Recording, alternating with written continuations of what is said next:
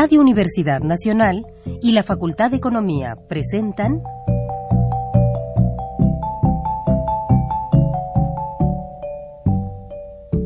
Los bienes terrenales.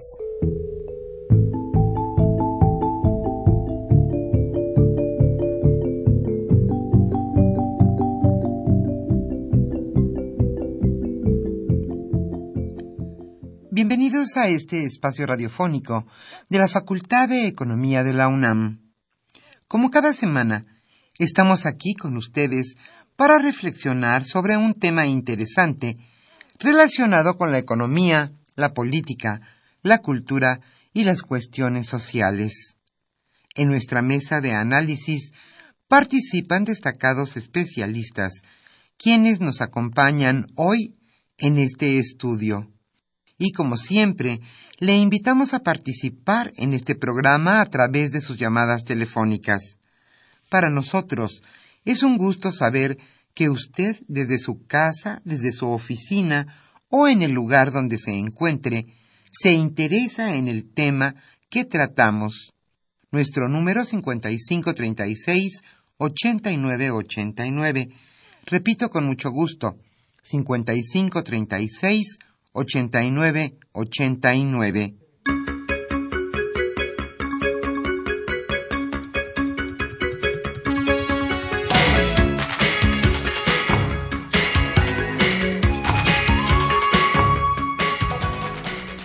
En este caótico viernes aquí en la capital de la República estamos nuevamente con ustedes en su programa Los bienes terrenales. Hoy los teléfonos que ponemos a su disposición son el que ya mencionamos 5536-8989 y nuestra frecuencia hermana FM nos facilita su número, el 5536-4339.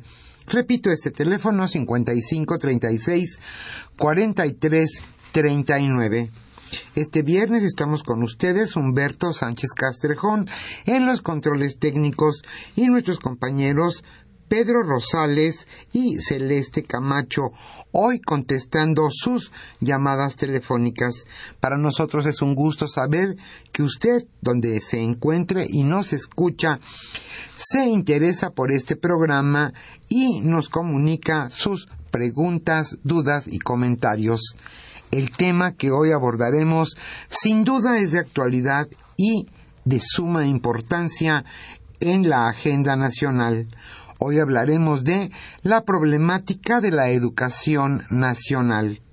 Carlos Javier Cabrera Adame charlará hoy con dos queridos amigos de este programa, José Blanco Mejía y Eliezer Morales Aragón.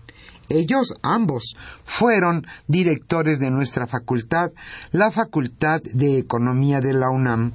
Para nosotros es un gusto que estén en este programa y desde luego ellos son también especialistas en educación.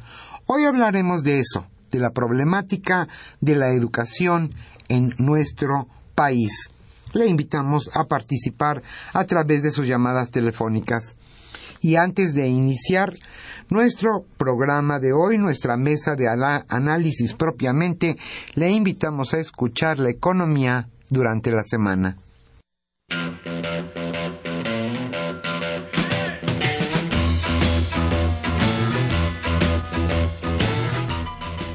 La economía durante la semana.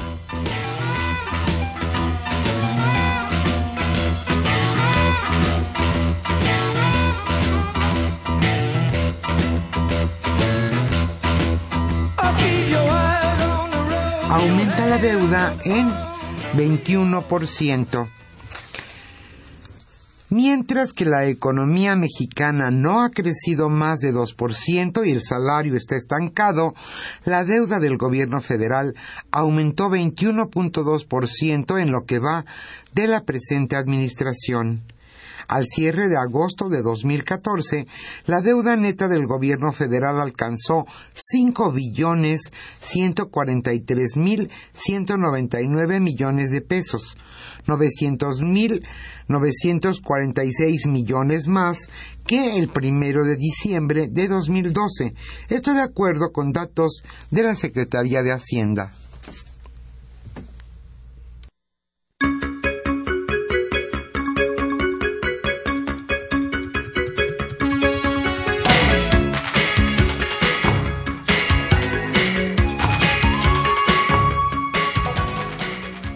A consecuencia de la reforma fiscal caen 15% ventas en las panaderías. El impuesto a los productos calóricos aplicado al pan de dulce, la menor compra de este producto y la proliferación del pan callejero ha traído una caída de 15% en los ingresos de las panaderías formalmente establecidas. Hemos notado un aumento de la venta de pan en la calle, Creemos que a raíz de la medida del impuesto sobre productos calóricos se dio este aumento. Siempre ha existido la venta de pan callejero, pero hemos visto un incremento sustancial de alrededor de 10 a 15%, sobre todo en colonias populares o de bajos ingresos. Esto lo señaló Eric Navarrete, presidente de la Cámara Nacional de la Industria Panificadora.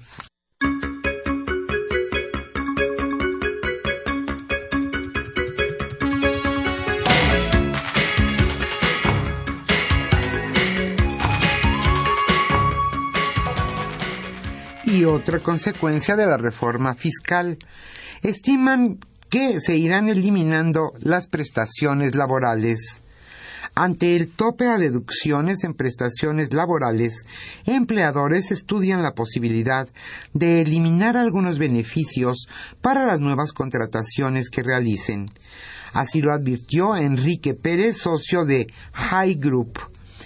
En entrevista con el periódico Reforma señaló que si bien las empresas no han realizado modificaciones a las prestaciones entre sus empleados ya contratados, consideran necesario recortar esquemas como cajas de ahorro, vales de despensa y otros bonos para los recién reclutados.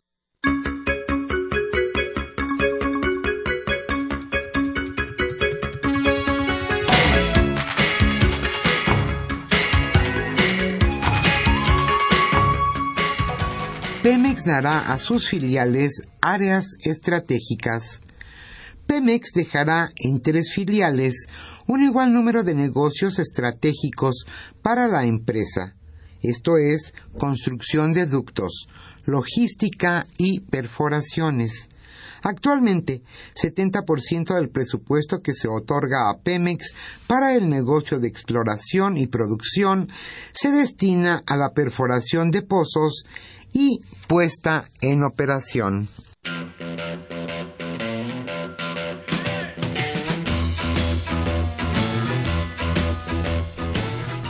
El tema de hoy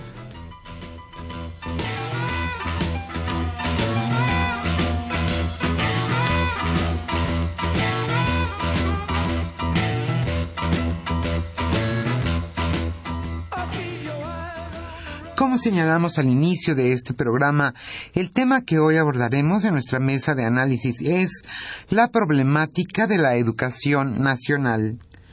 Nos acompañan hoy en este programa y es un gusto para nosotros contar con la presencia de dos exdirectores de nuestra facultad, la Facultad de Economía de la UNAM.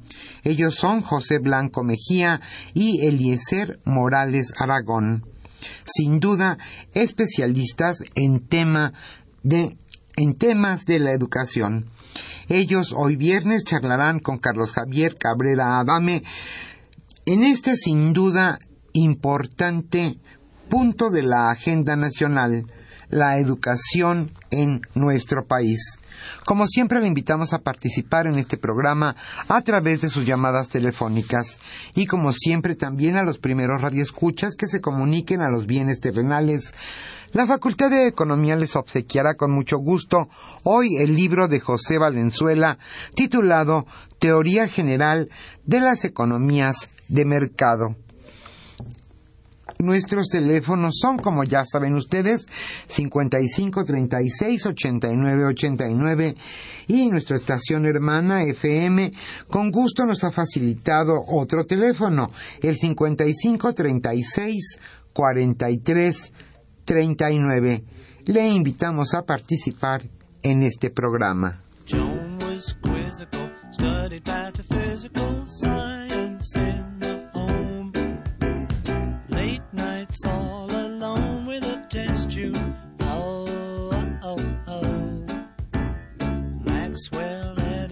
Majoring in medicine, calls her on the phone. Can I take you out to the pictures, John? But as she's getting ready to go, a knock comes on the door. Bang, bang, Maxwell Silverhammer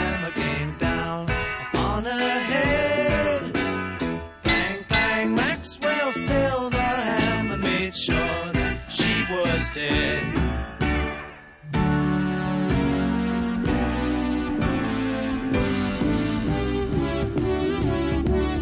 Back in school again, Maxwell plays the fool again. Teacher gets annoyed, wishing to avoid an unpleasant scene.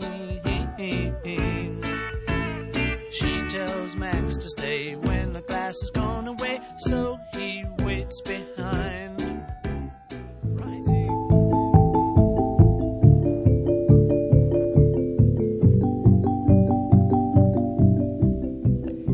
Usted escucha los bienes terrenales.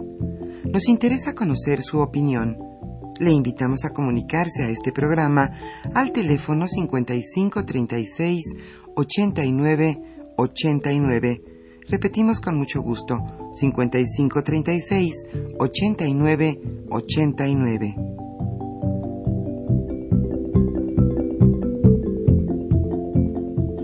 Muy buenas tardes, estimados radioescuchas de los bienes terrenales. Bienvenidos a una emisión más de este programa que con mucho gusto lleva a ustedes la Facultad de Economía y Radio Universidad Nacional.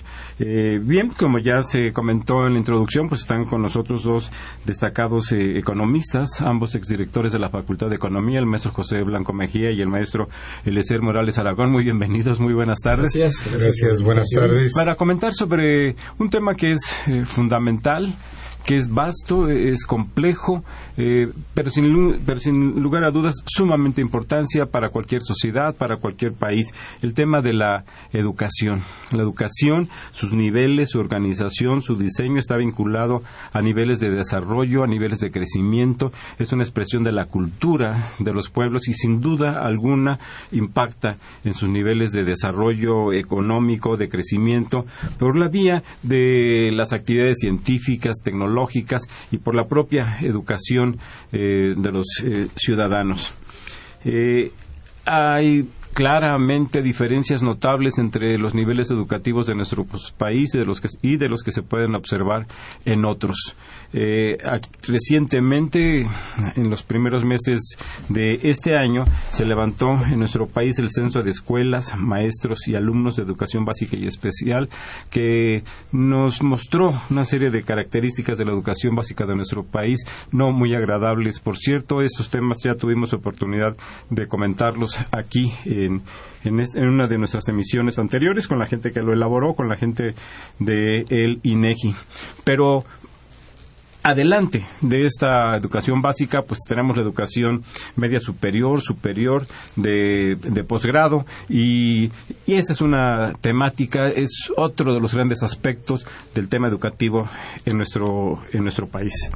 Pues hecha esta breve introducción y sin más, pues yo eh, le pediría al maestro José Blanco Mejía que nos hiciera favor de darnos su opinión, un panorama general sobre la educación en nuestro país. Y también vamos a escuchar una opinión que él hace en relación a la situación de otras experiencias, de otros países que ha estudiado con detenimiento y con profundidad también y que sabemos que le apasionan. Muchas gracias. Bueno, pues eh, eh, en el tema educativo de México hay una historia muy larga, hay una complejidad y una vastedad de temas y voy a referirme a algunos, digamos, elementos críticos que vale la pena, pues creo, centrarse más en la parte, las, las partes de los problemas, de los problemas críticos de, de esta historia educativa mexicana. Eh, para no remontarnos mucho, eh, quiero recordar que después de la revolución a los revolucionarios les interesó, como era natural, la educación básica, fundamentalmente. Ese año se había, en 1910, se había inaugurado la Universidad Nacional de México, pero eh, los revolucionarios en el nuevo Estado se interesaron básica y centralmente desde Vasconcelos, eh, desde antes, en la educación básica porque era un país de analfabetas. Era absolutamente explicable que se dedicaron a esto. Tiene páginas gloriosas la historia de la formación y de la educación primaria en México en esos años, pero esta fue el, el gran impulso que tiene durante los primeros gobiernos revolucionarios se fue perdiendo poco a poco y, para abreviar, en los años, creo que el último momento importante de la educación básica fue el periodo de Torres Bodet, con los, con los planes, eh, eh, creo que eran de nueve años, si no, si no recuerdo mal, y, y después de eso la historia es una muy distinta para la escuela básica. La escuela básica era una buena escuela en México, pero a partir de ahí es abandonada y empieza a estar muy diferenciada en los años 60, justo cuando se empieza a diferenciar también la sociedad mexicana, que pasa de ser un país predominantemente rural a un país predominantemente urbano. Empezamos a tener desigualdades sociales y esas desigualdades sociales empiezan a crecer y se van a reflejar precisamente en las escuelas con la primera aparición de las escuelas primarias de carácter privado. Eh, se crearon muchas escuelas y, se crearon buenas escuelas privadas, no solamente, no solamente las, porque las había muchas malas, pero también muy buenas para gente que tenía dinero. Yo diría que se parece mucho a una toma de una decisión clasista. La, escuela primaria pública se queda progresivamente para los pobres, en términos generales. Hay muchas diferencias de unos estados a otros, pero esta tendencia va creciendo y aparece el nefasto fenómeno del sindicalismo de ese, de ese nivel. Eh, en adelante, la escuela primaria, la escuela básica, es decir, la primaria y la secundaria, va a quedar en manos de mafias sindicales que dejan de importarles la escuela y se vuelven políticos, son parte de la élite política mexicana. Eh, de manera que ahí hay una historia que remontar todavía, que hay consecuencias graves de esta historia. La escuela secundaria, por ejemplo, que se hizo por televisión, es una escuela muy mala en términos generales. Eh, los chicos que salen de la escuela secundaria y de las telesecundarias difícilmente pueden con los bachilleratos, son excepcionales.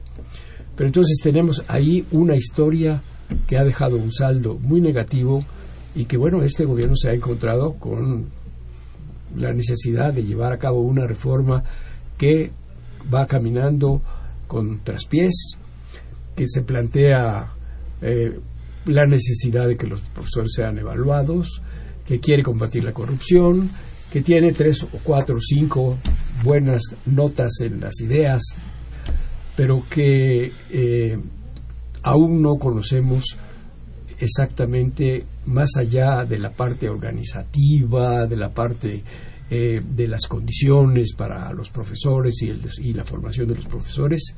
Eh, lo que no conocemos de esa reforma del nivel básico es los modelos pedagógicos y los contenidos de la enseñanza. No sabemos en qué sentido hay una reforma, porque no ha sido una, un planteamiento abierto a la sociedad, exactamente qué queremos que sea la escuela básica, entendiendo por esto primaria y secundaria.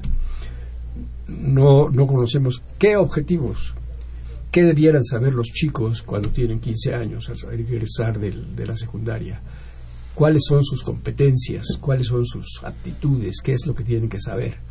Eh, esto es un, tema pendiente y luego viene pues un tramo que es el del bachillerato que ha sido pues bastante olvidado. Eh, es ahora que se ha estado tratando de retomar el, el nivel medio, llamado nivel medio superior, pero ha estado muy abandonado, tanto así que hace unos 15 años aproximadamente, ahorita no sé cuántos serán, pero había más de 350 planes de estudio diferentes para, para el nivel bachillerato. En el sector público, en la educación en el sector público, más, las, más los, más los privados. por supuesto. Entonces, ahí pues se advierte también un gran, un gran desorden. Eh, no quiero decir con esto que el bachillerato tendría que ser idéntico en todo el país, seguramente tendría que tener eh, particularidades regionales, pero no es claro cuáles son los objetivos que, queremos para el nivel bachillerato. Y sabemos de la fuerte deserción que hay en el, en el bachillerato y después de esa fuerte deserción, pues la pequeña proporción que del bachillerato pasa y entra a la universidad, en donde va a, a sufrir una suerte similar en términos de deserción eh, y en términos de, duración en sus carreras. De manera que tenemos un panorama con una enorme cantidad de problemas o bien con una gran cantidad de oportunidades de trabajo para corregir, para pensar, para idear, para hacer una gran cruzada por la educación en la que debiera, debiera estar este país hoy por hoy. Eh, haría este primer planteamiento y me gustaría después hacer un planteamiento un poco más específico sobre la parte de la educación superior. Muchas gracias, eh, Pepe. Eh, Elicer, si nos quieres hacer favor de hacernos un presentarnos también un panorama general. Bueno, pues este eh, empezando con un lugar común diríamos que la educación es, eh, es el, uno de los enormes problemas uno de los enormes problemas que debe enfrentar nuestro país.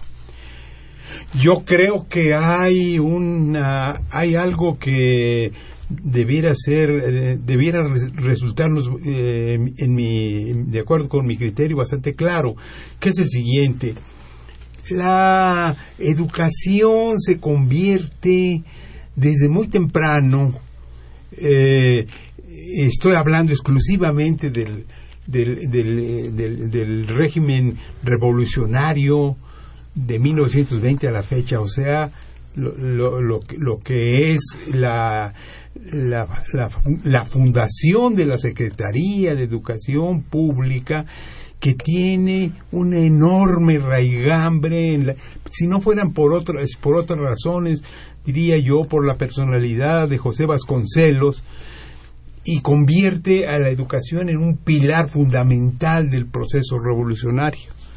Ya se ha dicho, bueno, pues eh, había una universidad desde 1910 que había, que había malvivido toda la etapa eh, armada de, de, ese proceso, pero eh, pues eh, debemos darnos de santos que se que logró sobrevivir más mal que bien, pero al fin y al cabo eh, pienso que había una suerte de un, de un sentimiento nacional a favor de la necesidad, a lo imprescindible que resultaba la universidad, la, la universidad como tal, pero pues ya se ha dicho aquí, eh, era un país de analfabetos.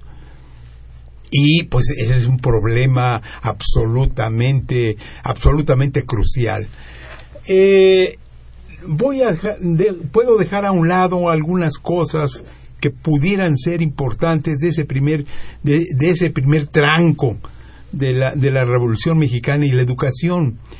No figura en ese, eh, en, en, ese mapa de ruta la, la, la, educación superior. Por razón lógica. y la razón lógica es que un régimen como el, como el surgido de la Revolución Mexicana, pues tenía que atender primero como perogrullo la, la primera parte, y esa primera parte pues era simplemente hay que alfabetizar al país.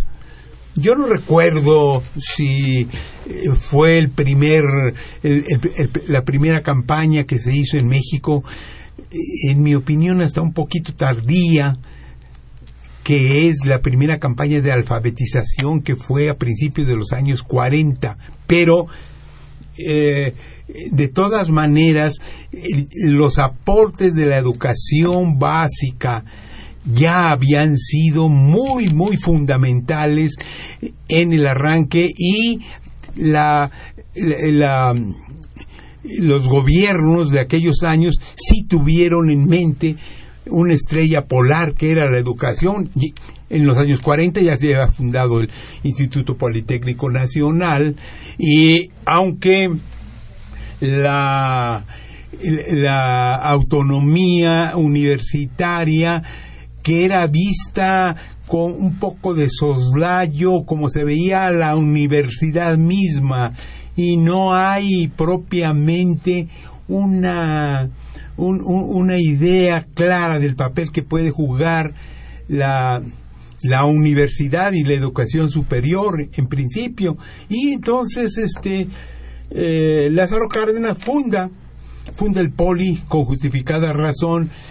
Pero hay una hay, hay algo que que a mí personalmente me parece muy muy impresionante. Y ese ese algo eh, tiene que ver un, un eh, muy poco con la educación y mucho más con la corporativización de los trabajadores de la educación. Y eso es algo que no ha logrado ser resuelto, pero no, no ha logrado ser resuelto porque nadie se lo ha propuesto. Los regímenes actuales, hasta el momento, han sido particularmente proclives al control político de los trabajadores de la educación, particularmente los que forman, los que hacen su tarea sustantiva, estoy hablando, si estoy hablando de la primaria, estoy hablando de la enseñanza básica, pues estoy hablando de la Estoy, hablando del, de, los, de los profesores de, de, la enseñanza primaria. Y ese sigue siendo un enorme, una enorme metástasis eh, de orden profesional que es parte de otra cosa mucho más complicada, que es la enorme corporativización de todas las fuerzas organizadas de los trabajadores de nuestro país. Y eso me parece que es, eh, en, mi, en mi criterio y por sobre todo en el ámbito de la educación, es este eh, muy contradictorio en sus términos. Y el resultado es que tenemos este hoy dos esquemas, el esquema del CENTE y el esquema de la CENTE, pero eh, ambos padeciendo, según mi particular apreciación, naturalmente que hay diferencias importantes entre ellos, no creo que esencialmente sean cosa muy diferente, pero el el, el, control de los trabajadores mexicanos y una parte de los trabajos y, y, el, y, la totalidad de la enseñanza básica en la forma en que, por lo menos en los últimos 50 años, hemos visto cómo se resuelven las crisis entre los, los trabajadores, eh, entre los trabajadores de la educación, pues entonces este hay ahí en mi opinión un enorme lastre que según mi particular apreciación sería necesario examinar con cuidado porque siento que se ha convertido en un gravamen sumamente, sumamente difícil de sobrellevar. Vamos a hacer una pausa y regresamos a los bienes terrenales.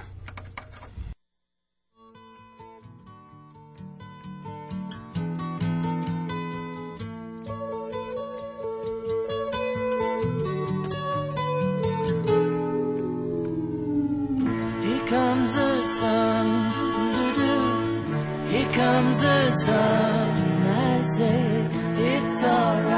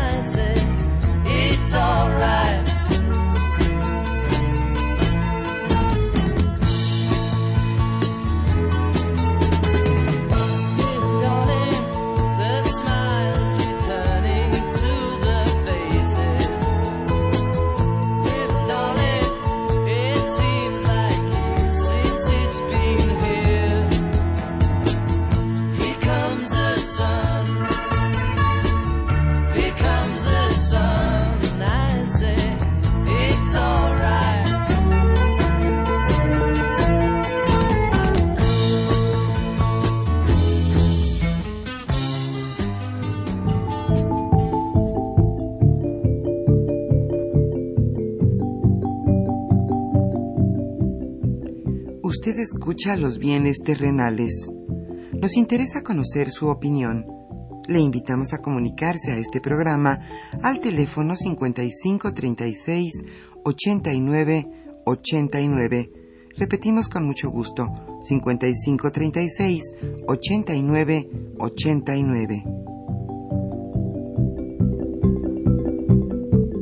Se encuentran en esta mesa de análisis eh, José Blanco Mejía y Eliezer Morales Aragón para comentar los temas vinculados a la problemática de la educación eh, de nuestro país, de la educación nacional. Ya eh, hicieron un primer planteamiento apretado por necesidad, por el tiempo que disponemos, sobre la problemática general de la educación y bueno, nos hicieron un planteamiento, nos ilustraron pues prácticamente con la situación que se ha vivido en este país desde hace un siglo un poco más difícil. Pipa empezó a hablar de 1910 y ya estamos en 1914. por necesidad tenía que ser de esa manera, pero eh, fue igualmente, es muy ilustrativo lo que están planteando. Ahora, un poco para ordenar nuestra mesa de análisis, podríamos avanzar hacia las características, la situación de la educación superior en nuestro país. Pepe, de nuevo, si nos quieres hacer favor. Sí, claro. Eh, bueno, yo diría que algunas de las características fundamentales de la educación superior mexicana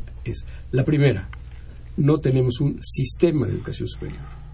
Con esto quiero decir que las instituciones de educación superior son un gran archipiélago que no tienen relaciones entre ellas.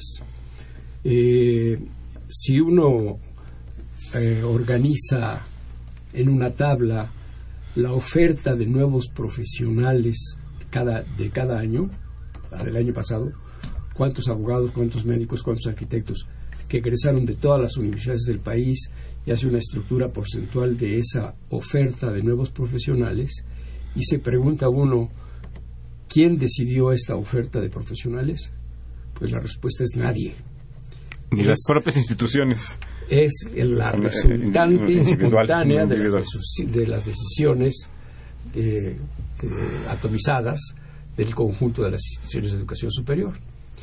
Entonces, ese es un, y bueno, pensando como pensamos en la Facultad de Economía siempre en la necesidad de un plan nacional de desarrollo en serio, que tenga que ver con el crecimiento del país, con la distribución, etcétera, etcétera, uno puede decir rápidamente que ningún plan de desarrollo, como uno lo pueda imaginar, se puede alinear con una oferta educativa de nuevos profesionales de esas características. Es decir, esto camina por sí solo y como puede. Si la oferta nadie la, nadie la, de profesionales, nadie la programa. Este es el, uh, y eso quiere decir, no hay sistema, no hay sistema educativo. Hay un archipiélago. En donde cada quien toma esto. ¿Por qué ocurre esto? Porque tenemos una forma muy particular y muy mexicana de, ejercer la autonomía universitaria. Como cada quien ejerce la autonomía como la entiende, pues cada quien toma las decisiones que quiere como las entiende, cada quien. Entonces, cuando en México decimos que alguien es, un ingeniero, pues lo que sabe depende de qué universidad cursó. Eh, aquí este, hay, hay una gran anomia, una, una, gran falta de normas respecto del, del saber, de los profesionales del saber. Ese es un primer gran rasgo de, la educación superior. Eh, el siguiente gran rasgo de la educación superior es que eh, hay una diferenciación muy vasta, unas brechas muy grandes. Me voy a meter con una palabrita que luego podemos eh, discutir, de calidad entre las instituciones. Eh, entre la UNAM y la, por decir cualquiera, no es la única, la Universidad Juárez de Oaxaca o la de Chiapas. Las diferencias entre las universidades es muy grande, de tal manera que se configura un, un patrón de migración estudiantil que las clases medias de todos los estados tratan de emigrar hacia las ciudades en donde están las que entienden son las mejores universidades eh, y típicamente pues no llegan a 10 después de la UNAM, el POLI, la UAM, Guadalajara, San Luis, eh, eh, Monterrey, Monterrey, que son las que son las demandadas. En algunas carreras hay más, por ejemplo, carrera de medicina, la, carrera de medicina de San Luis tiene una demanda tan grande como la de la UNAM, ¿no? Hay mucha gente del Distrito Federal quisiera estudiar medicina en la, Facultad de Medicina de la Universidad de San Luis. Tiene mucha fama esa, facultad. Hay quien estudia físico-matemáticas en la Universidad de Baja California. Pero esas son excepciones, ¿no? En general, todo mundo quiere venir a la Ciudad de México y la UNAM y el POLI y la UAM son pues, las tres universidades y algo similar le pasa a Guadalajara aunque el fenómeno resulta menos mediático y aparece el famoso tema de los llamados en la prensa rechazados. Eh, y detrás de los rechazados aparecen los que en la jerga de esto se llaman las universidades catcher. son los que cachan a los, que, a, los, a los llamados rechazados. Cuantitativamente hay suficientes lugares en las universidades del país para que cupieran todos los egresados de los bachilleratos. Pero las ofertas y demandas por disciplina no casan porque hay 10 carreras en donde se concentra la demanda y 10 carreras que están saturadas en el sentido de que eh, no están trabajando en aquello en lo que fueron preparados. Y es muy alto ese número. Se acerca a la mitad. ¿De los egresados? Los de de egresados y sí, que encuentran un espacio de trabajo para lo que estudiaron. Y entonces ocurre que estos pasan a un segmento de mercado en donde están, digamos, algo sobrecalificados, pero por supuesto tienen un ingreso menor que, que tendrían si trabajaran en lo que estudiaron. Y aún hasta un tercer segmento. Y lo que hacen con esto es desplazar a quienes de manera natural ocupaban el segundo segmento hacia, más hacia abajo. Entonces, tenemos ahí un problema que tiene que ver con lo mismo que llamaba yo de la estructura de la oferta. Es decir, que no hay una planeación de la oferta que tenga que ver con, con lo que el país demanda de, este plan al que hace referencia, que desarrollamos, qué áreas, qué científicos. Estamos mandando a muchos profesionales a hacer cosas, bueno, pues este, médicos que son taxistas, abogados que hacen cualquier cosa, o abogados que ganan tres mil pesos al mes, o cosas, de este tipo, ¿no? Eh, este no es un fenómeno menor y tiene dos raíces. El, eh, eh, hay un número hace tres años, ahora no sé cuál es el número, pero es un, número sorprendente que por, su, por el tamaño casi nadie lo conoce. Pero hay, había hace tres años en México 3.005 universidades. La NUYES que agrupa a las universidades públicas y, algún, y un pequeño grupo de privadas tiene 180 universidades. Todas las demás, ninguna está en la NUYES, pues por supuesto porque no tienen el más mínimo requisito para poder ser aceptado dentro de la NUYES. Pues que es tener profesores de carrera, pues es que son cosas más o menos elementales, laboratorios, pues lo que es una universidad. Esa cantidad de, de- de- de universidades, pues son universidades que pueden tener algunas 50 alumnos, 60 alumnos, y claro, en dos años o tres años producen contadores, este, abogados, cómputo, publicidad. este. Entonces, eso ocurre por esta concentración de la demanda en 10 carreras que si no las encuentran aquí, las encuentran en las escuelas popularmente llamadas patito. ¿no? Entonces, ahora, ¿por qué se hace posible esto? Porque tenemos un gran problema con lo que se llama el REVOE. Son las siglas de Registro de Validez Oficial de Estudios. El REVOE, uno puede, una empresa, una universidad privada es una empresa. Entonces, pues, se cumple con los requisitos para abrir cualquier empresa que va a vender muebles, pues los mismos trámites, más el REBOE. Y el REBOE lo otorga la Secretaría de Educación Pública, las secretarías de los estados, varias universidades en México conceden el REBOE, es decir, la autorización para ejercer como universidad, a la que hay que ponerle muchas comillas. Y entonces proliferan porque se extienden reboes y ahí sí nadie ha hecho la investigación de quién está haciendo probablemente un gran negocio dando reboes. Pero, pero en un país en donde hay tales niveles de corrupción, Y tres mil instituciones de esta naturaleza, pues, o escuelas, o como se les Entonces ahí, ahí tenemos un, un enorme problema. Esos son de, las, de los grandes problemas del sistema. Después de eso vienen ya problemas de las universidades de, de veras. Es que tenemos un sistema de corte napoleónico que fundamos en 1910 y que continuamos en él. No hemos hecho la reforma de las universidades, no es la reforma de una universidad, sino del sistema de educación superior. No lo hemos hecho y es un tema pendiente y súper candente que ahí está en términos de modelos pedagógicos y en términos de contenidos.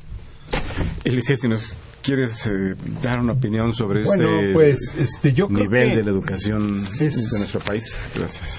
Y y yo diría que a la- al acotamiento que nos ha hecho Pepe eh, sobre esto de que no hay un sistema de educación superior, lo que hay es una educación superior que suponemos que, que responde a ese, a ese apelativo, que es realmente superior pero el hecho de que solo existan 180 en, en, en la, en la NUYES, de las cuales, eh, eh, de las 3.005 que estadísticamente eh, se supone que eh, estaba ahí o están por ahí, o quién sabe si hasta allá se hayan incrementado, pues este, hay, hay, hay tramos muy largos que recorrer para poder identificar cosas ahí.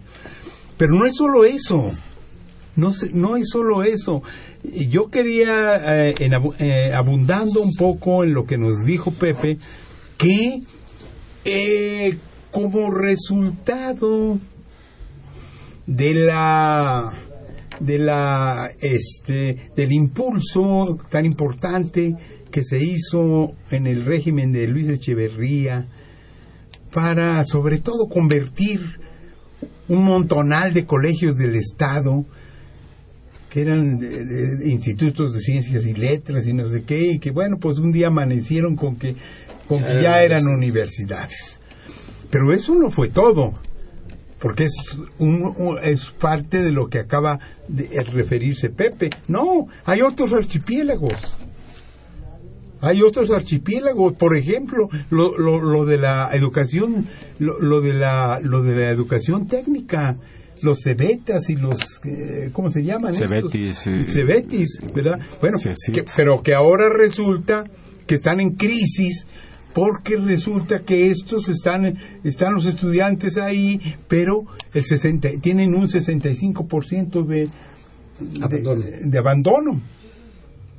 Y les piden a los profesores que hagan algo para ver cómo le hacen, ¿verdad? Pues lo más que pueden hacer, y nosotros como profesores lo sabemos, bueno, ¿qué pasó? Este, eh, me, me van, me, van a quitar la chamba, me van a calificar como quién sabe qué cosa, porque no pasan, pues que pasen todos, pues, digo, estoy yendo al, al, al extremo del cinismo, pero que no tiene nada que ver con el problema, que es otra cosa.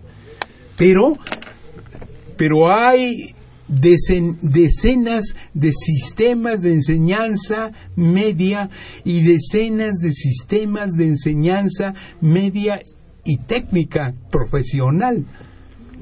Y nosotros lo podemos cotejar en, en, el, en, el, en, la- en, la- en los este en los distintos este eh, en, en- los, distintos catálogos que podemos obtener en las universidades y saber, bueno, ah, pero a ver, ¿qué es lo que hace la universidad autónoma? Y voy a hablar de algo que a mí me toca un poco cerca, no mucho tampoco, este, del Estado de México.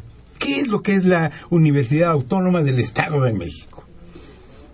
¿Qué es la unidad, unidad profesional de Tenancingo? ¿Qué es la unidad profesional que está en los cerritos en, el Estado de México? ¿Qué es el Cebeta que opera en quién sabe qué, quién sabe cuánto?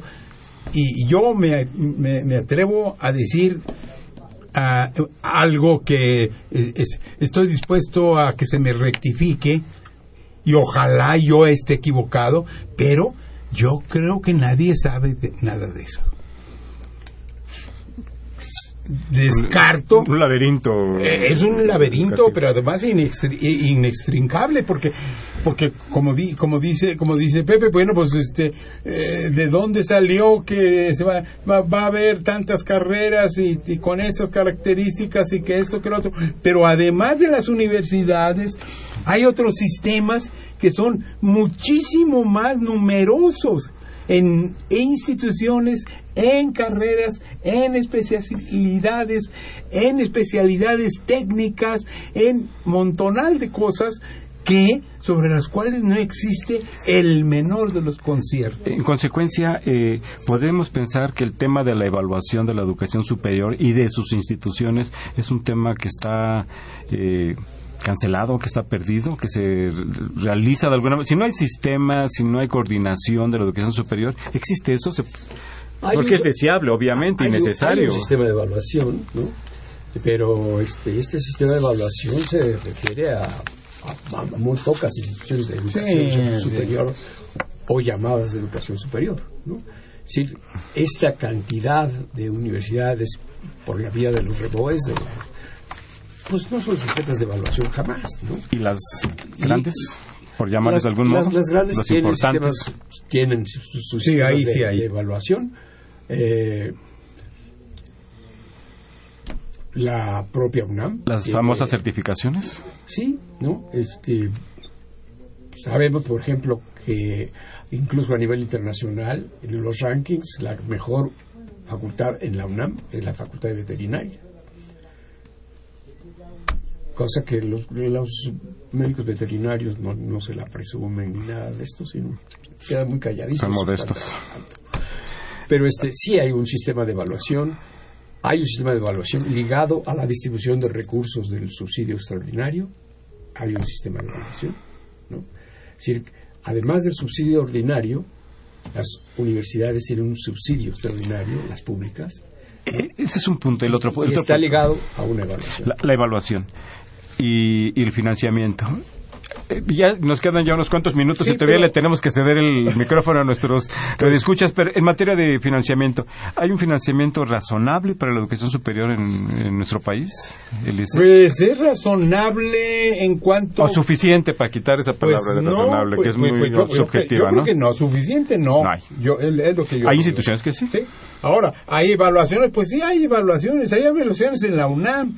Puede, po- podríamos aceptar que hay criterios y que hay evaluaciones y que hay cotas y que se vinculan en mayor o menor medida con los montos del financiamiento, con los financiamientos especiales, específicos o, o particulares.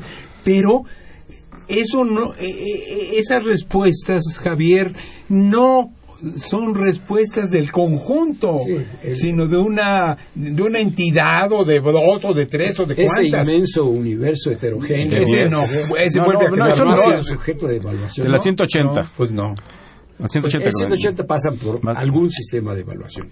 Sí, sí están los CIES, que se llaman, ¿no?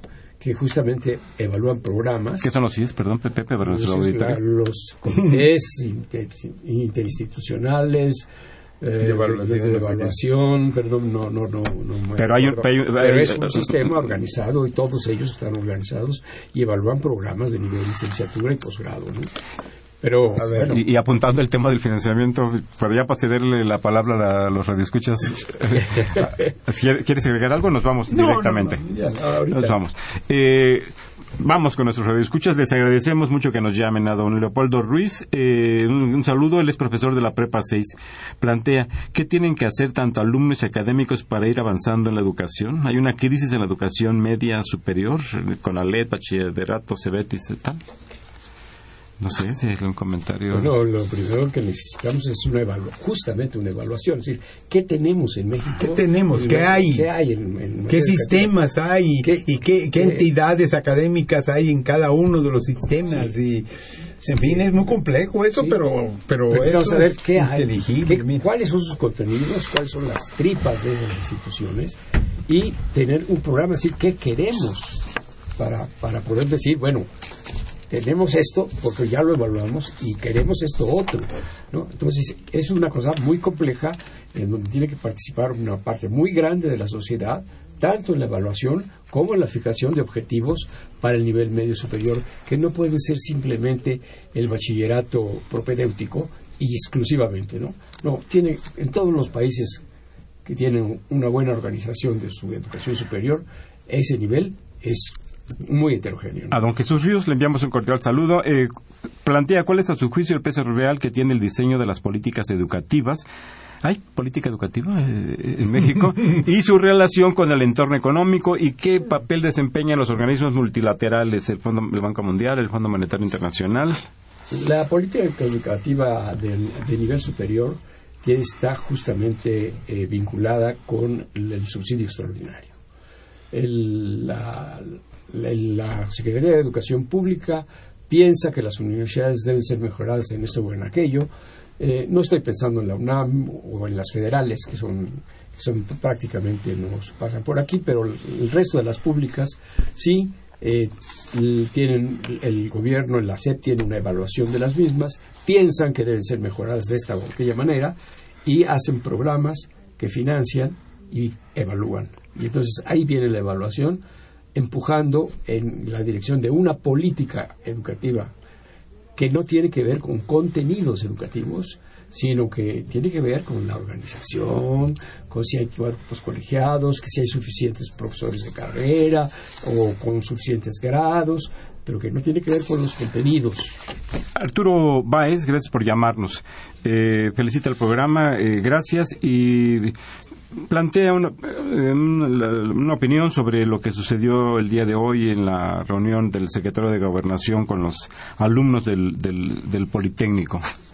¿Tenemos alguna opinión o, No, bueno, o la yo reservamos? Yo no sé qué ocurrió. Yo no, no- Este, no, no, porque empezó a las 3. Empezó a las tres de la tarde. Empezó a las 3 de la tarde, parece ser que les, les fueron satisfechos el pliego petitorio que presentaron los estudiantes, un movimiento eh, para mí muy sorprendente, es totalmente distinto a cualquiera que hayamos visto en el pasado.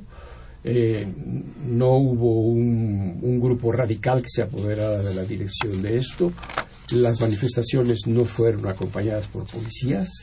Otra novedad. Y no hubo macanazos. Y tercero, no fueron a la Secretaría de Educación Pública, fueron a la Secretaría de Gobernación. Es otra, otra cosa distinta a la del pasado.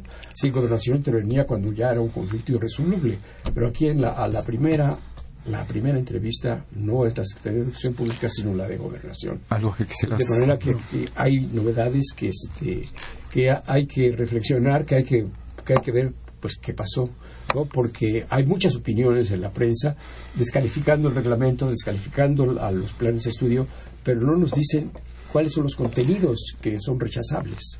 Eh, ya cada vez nos quedan menos minutos, como es natural y debe de ser. Manuel Munguía, gracias, por llamar. Él plantea que eh, la mejor manera de combatir la ignorancia es el conocimiento, el conocimiento. Eso convierte a las personas en seres libres. Estamos totalmente de acuerdo con, eh, con el planteamiento de don Manuel Munguía, que es economista, por cierto.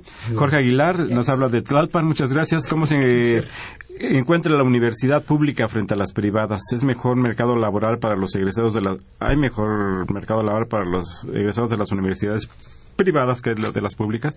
Un comentario muy breve que tenemos es diferente, es, es, diferente según las disciplinas.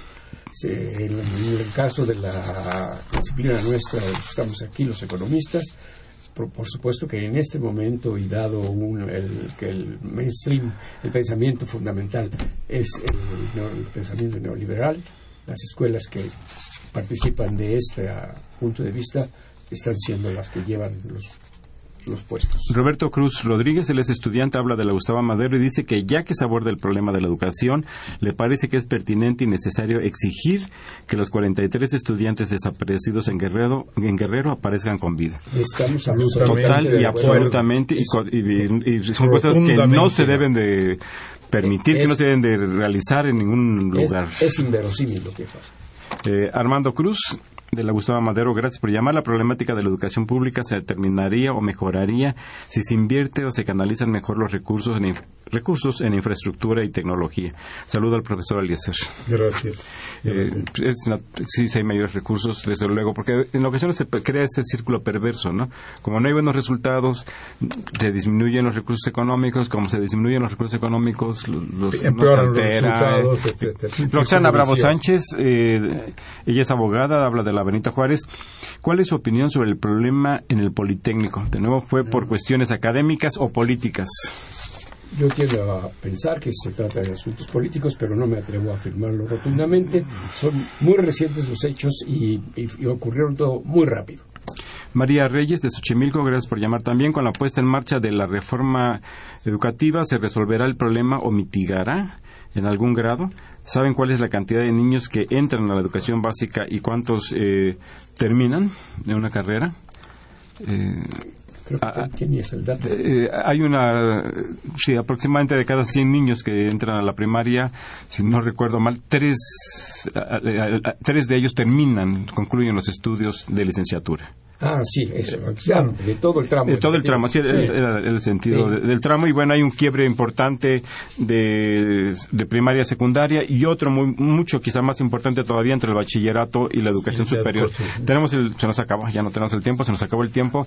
Eh, una apreciación final muy rápida, Pepe.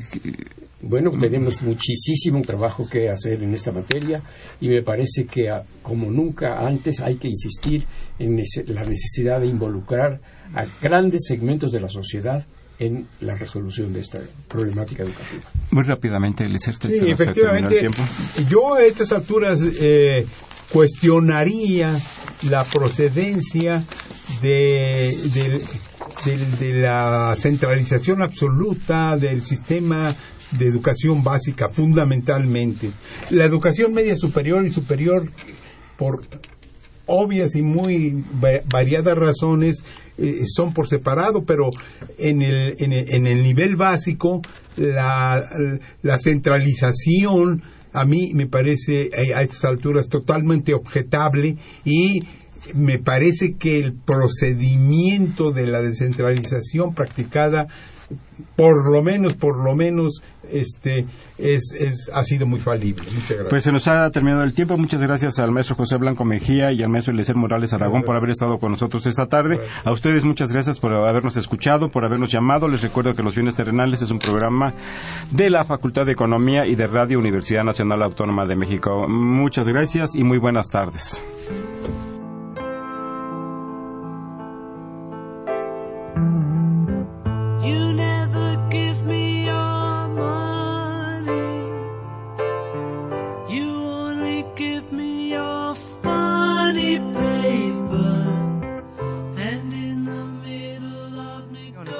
Participación en este programa a través de sus llamadas telefónicas y la invitamos la próxima semana a la misma hora en otro programa más de los bienes terrenales. La coordinación general fue de Carlos Javier Cabrera Adame, la coordinación académica de Aníbal Gutiérrez, Roberto Cabral, Alejandro Pérez Pascual, Rubén Antonio Miguel y Leonardo Lomelí Vanegas. En los controles técnicos, nuestros compañeros Miguel Ángel Ferrini y Agustín Mulia. Y en la voz y producción, su amiga Irma Espinosa, quien se despide de ustedes y le desea un agradable fin de semana.